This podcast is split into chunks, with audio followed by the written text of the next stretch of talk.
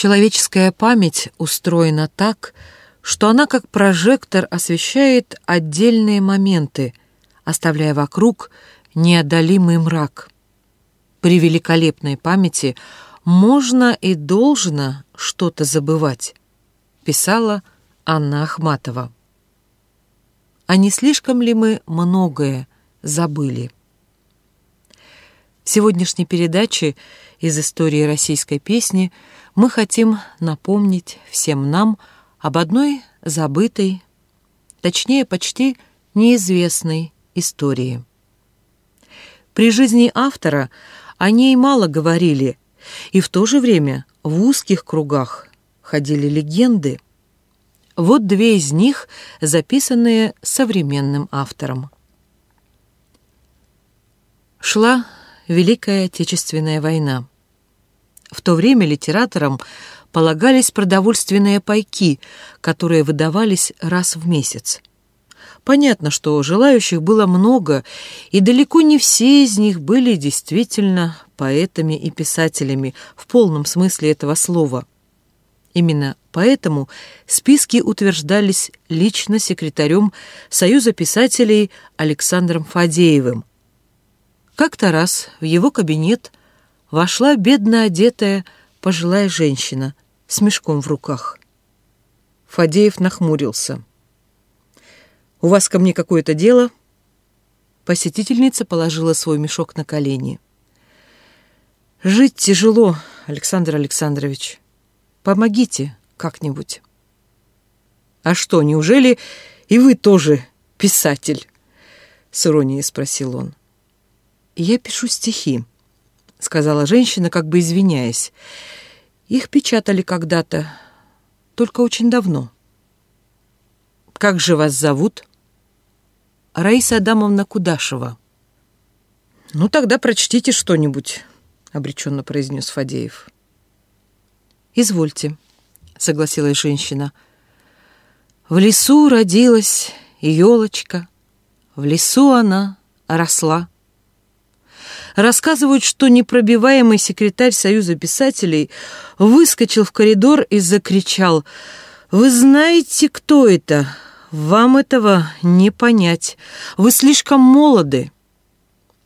По другой версии, это случилось в голодные 30-е годы XX -го века. А на месте Александра Фадеева был сам Максим Горький. Так это или нет – теперь уже установить невозможно, но современники утверждают, что эта история не выдумка.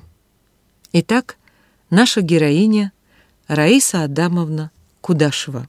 Вряд ли большинству слушателей это имя о чем-то говорит. Впрочем, Виталий Иннокентьевич, давайте начнем по порядку.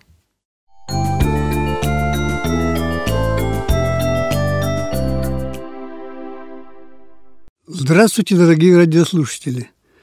Сегодня я хочу, во-первых, поздравить вас с Новым годом и пожелать всем доброго здоровья, радости, счастья и семейных благ. А во-вторых, э, прежде чем приступить к рассказу о песне, которая исполнилась 114 лет, хочу кратко рассказать о том, когда и как появились традиции отмечать Новый год, обязательно наряжая елку. Как известно, в 1699 году Петр I издал указ, по которому Новый год с 1 сентября переносился на 1 января. И в указе говорилось, что на 1 января необходимо все ворота украшать вечно зелеными деревьями и ветвями. И коли елка в зимнюю стужу зеленая, российское население вскоре решило решила правильно для себя ставить елку в, в доме. Она зеленая всегда. Обычай этот проявился не сразу. Если в Англии наряженную игрушками елку поставили в 1760 году, то в России первую елку поставили в Зимнем дворце в 1817 году и поставила жена Николая I, Александра Федоровна. Так вот, э, историки считают, что уже на следующий год елочный бунт – охватил и придворную знать, и весь Петербург, ну а затем вскоре и всю страну. Причем вместо маленьких елочек, как это было принято на Западе, у нас начали устанавливать елки до потолка и ставили не на столе, а в центре комнаты, чтобы можно было вокруг нее водить хоровод. Ну и чтобы дети могли играть. Причем они рассматривали игрушки, а игрушки были самые разнообразные. Отмечали Новый год с елками и губернаторы, и представители разных департаментов, э, чиновники разных рангов и, конечно, простой народ. Игрушки были самые разнообразные. От Вифлеемской звезды на макушке и до свечей и фигурок святых. Некоторые игрушки были сделаны из теста и обернуты в фольгу. В 1856 году друг Некрасова литератор Панаев писал, «Елки до того вошли в петербургские нравы, что люди холостые и пожилые, молодые и старые устраивают их в скотчину для собственного увеселения и забавы. Новый год проводили порой даже до утра. Православная церковь клеймила елку как языческий обычай. А Святейший Синод вплоть до революции 1917 года запрещал устройство елок в школах и в гимназиях тоже. Советская власть в 1925 году запретила празднование Нового года. И лишь через 10 лет после публикации в «Правде» статьи Павла Петровича Постышева под названием «Давайте организуем к Новому году детям хорошую елку», елка была официально признана и разрешена. Виталий Накентьевич, все это, конечно, очень интересно, но когда же вы начнете рассказ непосредственно о песне «В лесу родилась елочка» и ее авторе, имя которого многие не знают и через 114 лет? Вот сейчас прямо и начну. Хочу заметить сразу, что хотя об авторе писали небольшие заметки, даже воспоминания, но все это публиковалось в разных труднодоступных изданиях. Поэтому если кто-то располагает иными сведениями, чем те, которыми располагаю я, прошу позвонить в редакцию радио по телефону 24 23 24. Ну а теперь, уважаемые слушатели, как говорится, в дальний путь мы ждем рассказа от Виталия Иннокентьевича о таинственном авторе широко известной песни.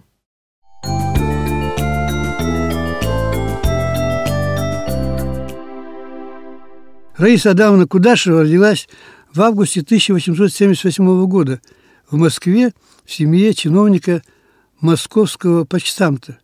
Окончила престижную гимназию и свою трудовую деятельность начинала она гувернанткой. Потом была учительницей в школе, затем несколько лет работала библиотекарем, очень любила детей, давала им рекомендации, какие книги надо читать в первую очередь – ну и первое свое стихотворение «Ручеек» было опубликовано в 1896 году.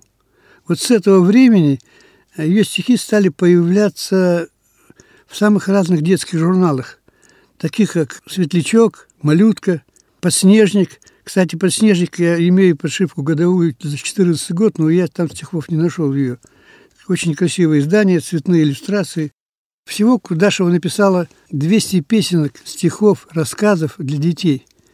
В 1899 году в журнале «Русская мысль» номер 36 была опубликована ее повесть э, «Лири» об отрочестве и юности девушки из дворянской семьи, ее первой большой любви э, к блестящему офицеру. Но эта вещь э, не вызвала особого интереса. Критика как-то забыла про нее. Я искал, пытался найти рецензию, но не нашел.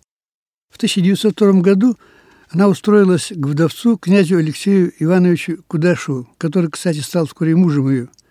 Кому-то надо было ухаживать за его малолетним сыном, а мальчику очень понравилась наставница, и они очень привязались друг к другу.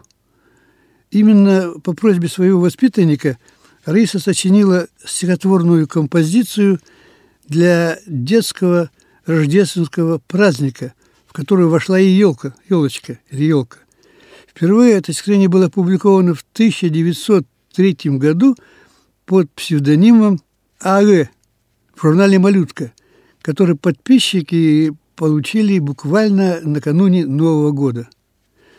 Эту э, женщину ждало симпатичное и приятное во всех отношениях будущее, будущее поэтессы-любительницы. Тогда их э, в России было много, женщин. Ну и она была хозяйкой благополучного дома. Но, однако, жизнь сделала резкий скачок такой, поворот. Скончался отец, и Раиса, чтобы прокормить сестер, пошла в гувернантки. Но стихи продолжала писать, правда, под псевдонимом. Позже она признавала, что она не хотела быть известной, но не писать не могла. Кроме псевдонимов АЭ, она иногда подписывалась просто буквой А, Р, РК и так далее. Однако, Виталий Иннокентьевич, это были стихи. А когда и как они стали песней? Ведь нужна была музыка. Но настоящую любовь и известность знаменитые строчки получили после того, как стали песней. В 1905 году агроном и биолог Леонид Карлович Бекман, любитель музицирования и обладатель отличного голоса, пропел «Елочку для своей дочери». Причем экспромтом придумал нехитрую мелодию, и мотив оказался настолько удачный, что в дело включилась его жена. А жена была известная пианистка, профессор Московской консерватории Елена Александровна Бекман-Щербина, которая тут же переложила мотив на ноты. Это была не первая и не единственная песня, созданная таким образом. И поскольку на всех семейных праздниках они вызывали восторг у гостей.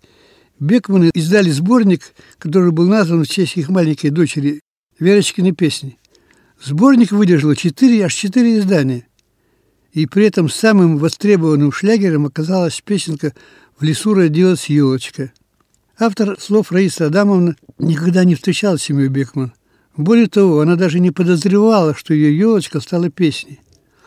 Узнала она об этом гораздо позже – и совершенно случайно, когда однажды в поезде услышала, как маленькая девочка по просьбе бабушки пела песню, и каково же было изумление и удивление Кудашевой, когда девочка запела елочку.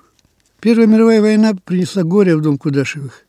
От волнения скончался князь, на фронте погиб ушедший добровольцем приемный сын Раисы, а последовавшая затем революция и гражданская война заставили ее и вовсе забыть о стихах. Новые времена были слишком опасны для княгини, для которой главным образом можно было как-то жить незаметнее, чтобы никто, никому в голову не пришло, что она княгиня, там ее расспрашивать о чем-то. Она устроилась работать в библиотеку, и никто не знал о ней вплоть до начала Великой Отечественной войны. Вы знаете, что в 20-х годах прошлого века в стране полным ходом внедрялась новая пролетарская культура – и революционный угар уничтожил празднование Рождества, Вербное воскресенье там и другие праздники. Ну, предали большевистской анафеме Деда Мороза, которого придумал Адоевский, друг Пушкина. Девизом тех лет было «Только тот, кто друг Попов, елку праздновать готов». Прошелся по елочке и революционный поэт Демьян Бедный. Под Рождество Христово в обед старорежимный елочный дед с длинной-предлинной такой бородой, вылитый сказочный Дед Мороз, с елкой под мышкой саночки вез, санки с ребенком годочков пяти. Советского тут ничего не найти. Вот такие были стихи. Но э, прошло время, и, как известно, праздник вернулся в нашу страну к детям. Вспомнили о песне только в 1941 году. В этот период появилась публикация «Елки», сборник. Одна женщина, редактор, поработала довольно долго в архивах, разыскала автора, перерыла архивы 40-летней давности, ну и нашла. Дело в том, что Кудашева еще изменила фамилию свою. Она была рождена Гидройц, и искать было очень трудно. Ну и к моменту первой советской публикации о, Кудашевой ей было уже 63 года. Но песенка зазвучала после выхода вот этого сборника МДН и ее пели на всех детских утренниках, исполняли на главной елке в колонном зале. Но по-настоящему известность пошла к ней в 50-е годы. В 58 году, благодаря Евгению Вилтисту, который снимал электроника фильм, он сделал интервью с Кудашевой, и его напечатали в новогоднем «Огоньке». Затем большая статья появилась в «Вечерней Москве». И это полностью изменило жизнь 80-летней женщины Раисы Адамовны. И стали звонить, приглашать в школы, в детские сады, в учреждения. В общем, она была на расхват. Но было поздно, и она признавалась подруге своей Сытиной, потомку Сытиной, известного издателя, что она затеяла дело переиздания, но слишком поздно, вряд ли издаст, сможет издать все. Она умерла 4 ноября 1964 года, то есть наша современница, а мы ее не знали. Она умерла там же, где родилась, в Москве, и ее смерть пришлась на большой и почитаемый на Руси праздник иконы Казанской Божьей Матери, покровительницы матерей и детей. Но все мы знаем, что у Раисы Адамовны Кудашевой столько жизней, сколько раз будет звучать песня «В лесу родилась елочка».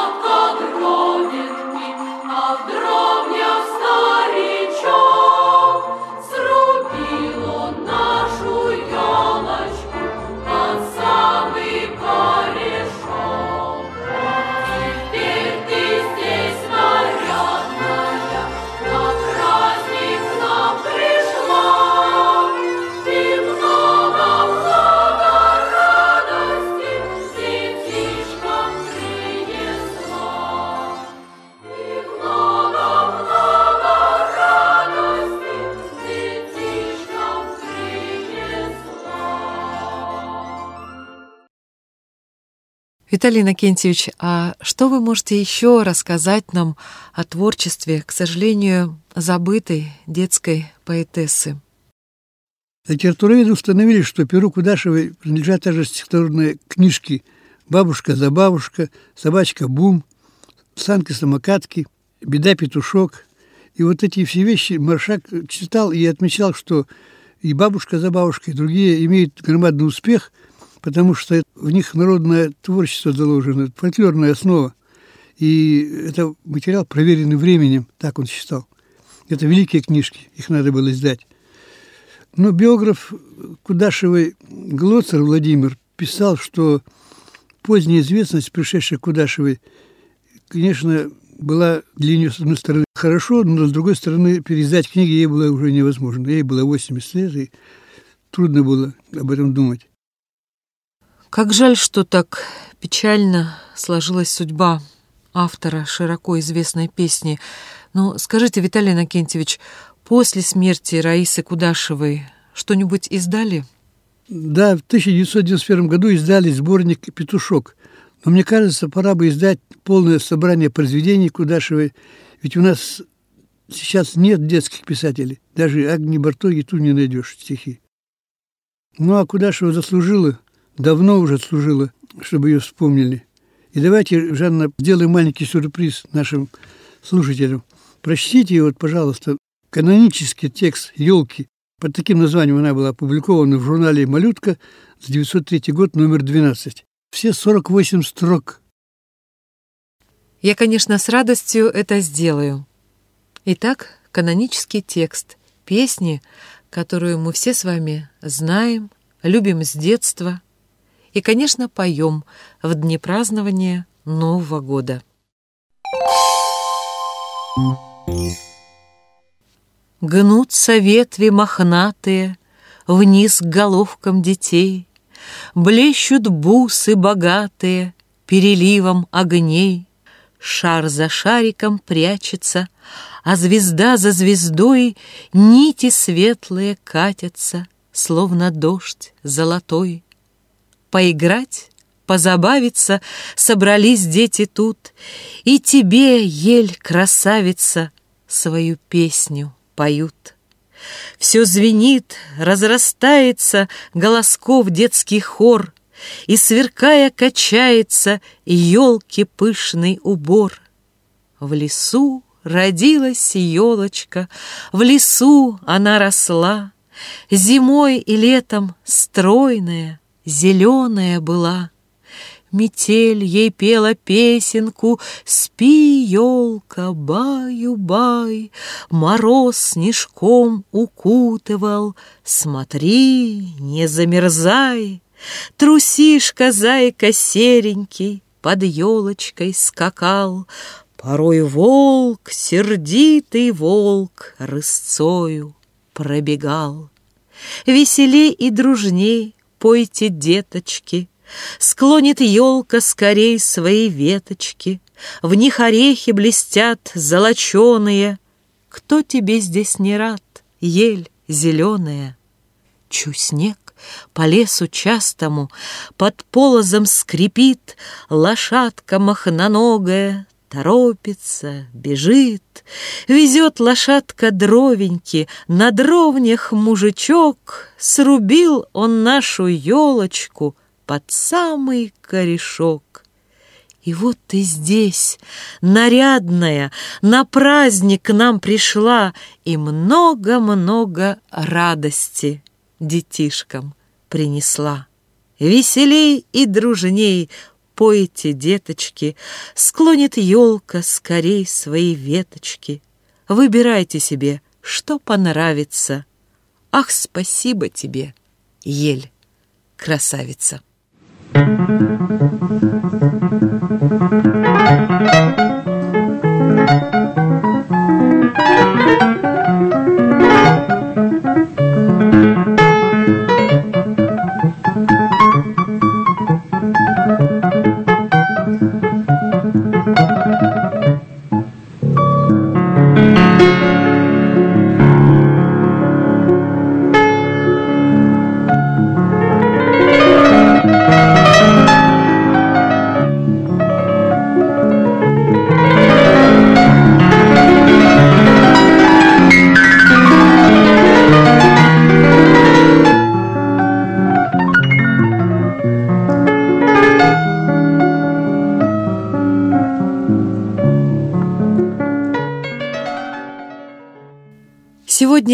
эту песню поют во всем мире, на английском и украинском, финском и азербайджанском, новогреческом и других языках. А после того, как на рождественских концертах ее исполнили звезды мирового вокала Хосе Каррерас и Пласида Доминго, она заслуженно встала в один ряд с мировыми рождественскими хитами. Елочка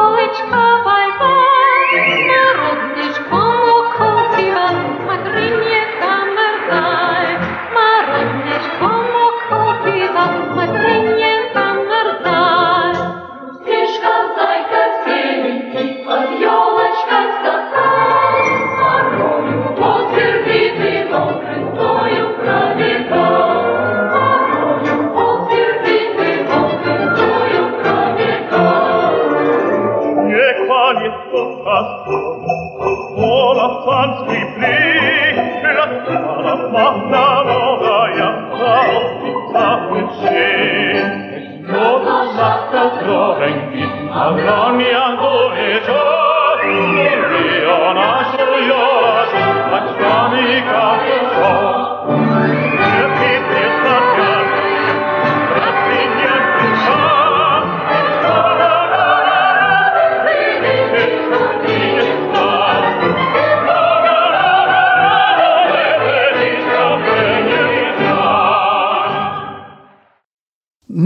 хочу сказать спасибо всем за внимание. И я думаю, что мы еще в скором будущем увидимся. Если у вас будут какие-то пожелания, я готов их исполнить. С Новым годом!